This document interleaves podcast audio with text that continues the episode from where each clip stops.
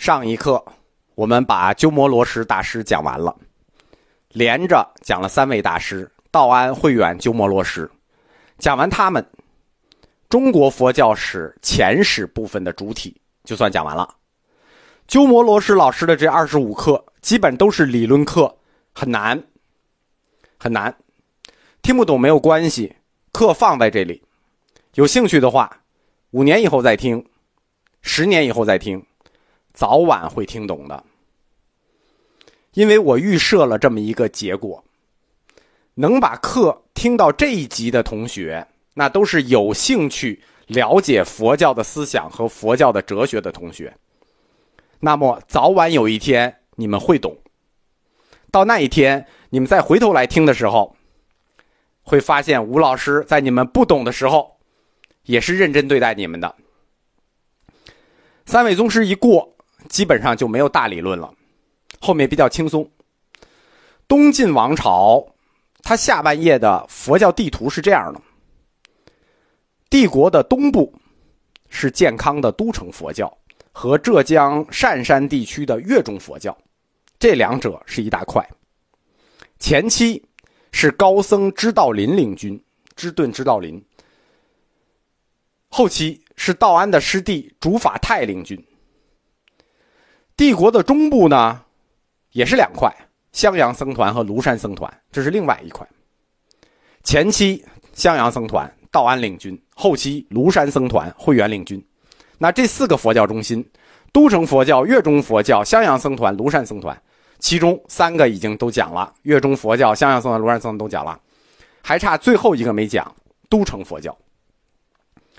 因为三位宗师啊，就是道安、慧远、鸠摩罗什。他们在佛教史上讲就必须连着讲，那这个时间跨度就从公元三百六十年一直到了公元四百一十三年。如果讲东晋的都城佛教，那么时间就得再次拨回去，就拨到道安的时代，回到公元四世纪的中叶。时间拨回去呢，因为这个课离得太远了，我们就要回顾一下前面课的内容。公元四世纪的中叶，于氏家族替代了王氏家族，取得了东晋摄政的寡头地位。为了打击王家在世人佛教世人阶层中的这个威望，于家的领袖于冰就进行了佛教史上的第一次排佛。但是这次短暂的排佛被中书令何冲发动的政变所结束。于冰排佛。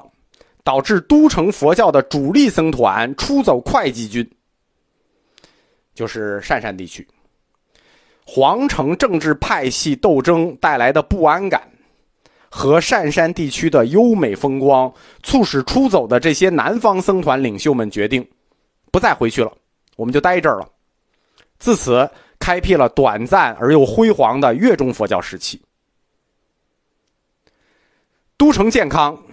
他们都走了嘛？主力僧团出走了，那就出现了一个信仰真空，自然就需要有人来填补。谁来呢？当然是外来了。外来的和尚好念经嘛。此时，从北方逃难来的道安僧团的一个分支竺法泰僧团，他们在新野与道安告别之后，就来到了东晋南方的都城建康。同时。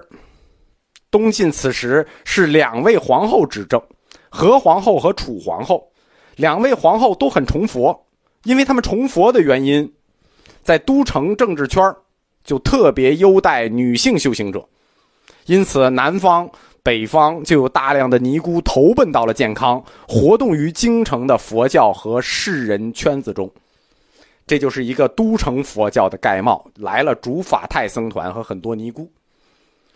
竺法泰，山东临沂人。他年轻的时候与道安同在神僧佛图澄门下学习，他是道安的师弟。从公元三百四十九年开始，他追随道安僧团游历北方。哎，所谓游历就是逃难，就一逃就逃了十六年。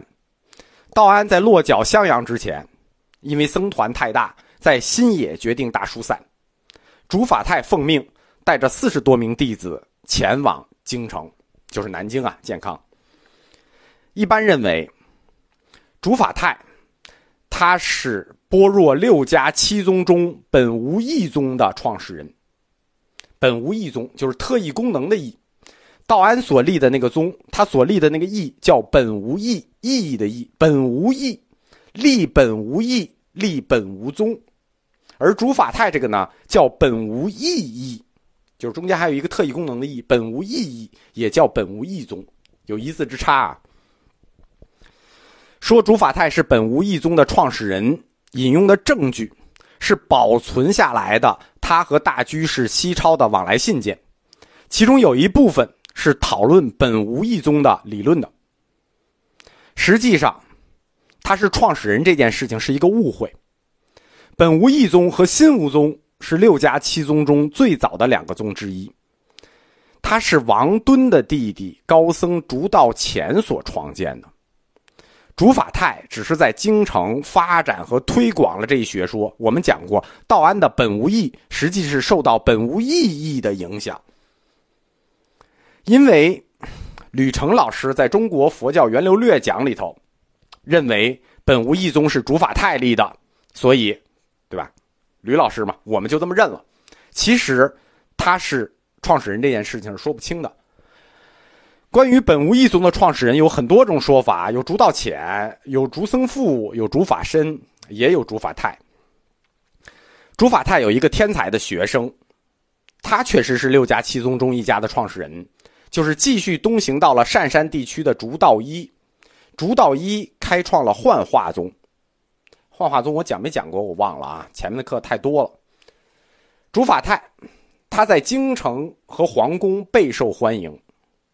北方来的嘛，外来和尚好念经啊。他跟知顿和竺道潜一样，经常被邀请到皇宫里去讲解般若经。区别于南方学派，竺法泰讲解的是北方学派对般若经的理解。晋简文帝经常亲临法席，那这就不一样了啊！皇帝亲自来听就不一样了。这种讲法活动是公开的。北方高僧来到南方都城传法，那吸引了东部地区数以千计的信徒来听，因此扩大了北方僧团在帝国东部的名声。当然，法泰僧团人才济济，他们获得这样的名声是名副其实的。这和南方僧团形成了一个鲜明的对照。南方僧团的特点是什么？义学领袖的水平很高。就是作为领袖，哎，知顿也好呀，竺道潜也好，他们的水平很高，但是对于普通僧人来说，水平一般。而北方僧团是什么？整体实力很强，高手云集。竺法泰僧团，它可以作为东晋都城佛教的代表。他的学术研究方向有三个，就他们这个僧团的研究方向有三个：律学一个，玄学一个，佛教义学一个。首先是律学，竺法泰对律学的兴趣，体现出南北僧团在佛教偏好上的典型不同。北方僧团他们重视宗教性的实践，比如什么叫宗教性实践？禅修、禅定、修行、日常的法仪等等。同时，北方僧团的规模比较大，那第一重实修，第二规模大。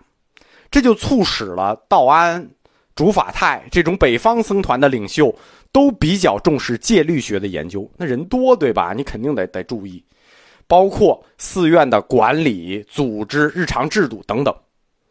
南方佛教呢，世人佛教为主体，士人佛教它就沾染了士大夫阶层的习气，对吧？士人佛教，士人佛教，读书人习气比较重。读书人讲什么？讲自由。讲究的是放旷通达的生活态度，讲的是与真理冥合的体道精神，不太重视戒律。我们只追求真理，不重视戒律。戒律，what is 戒律？不知道。主法泰僧团的第二个兴趣方向是玄学，这是该学派的一个特殊爱好。他们对世俗研究相当的兴盛，并且取得了相当大的成就。法泰有两个弟子。一个叫谭一，一个叫谭二。谭一是道家经典老子方面的专家，谭二是儒家经典易经方面的专家。在这两个领域，就是谭一谭二，在老子与易经方面的领域，他们在东晋取得的成就与名声，堪比庐山学派的领袖慧远。竺法泰僧团的第三个研究方向是佛教义学。首先是他自己，他被算为本无义宗的创始人。他的弟子竺道一是幻化宗的创始人。那么六家七宗，他们这个僧团就占了两个。在竺法泰的弟子中，有一个当时年龄尚幼的小孩叫竺道生。在几十年后，竺道生将师从鸠摩罗什，孤名先发，首创中国佛性论，改变了整个中国佛教此后的理论方向，成为后世中国禅宗的元祖。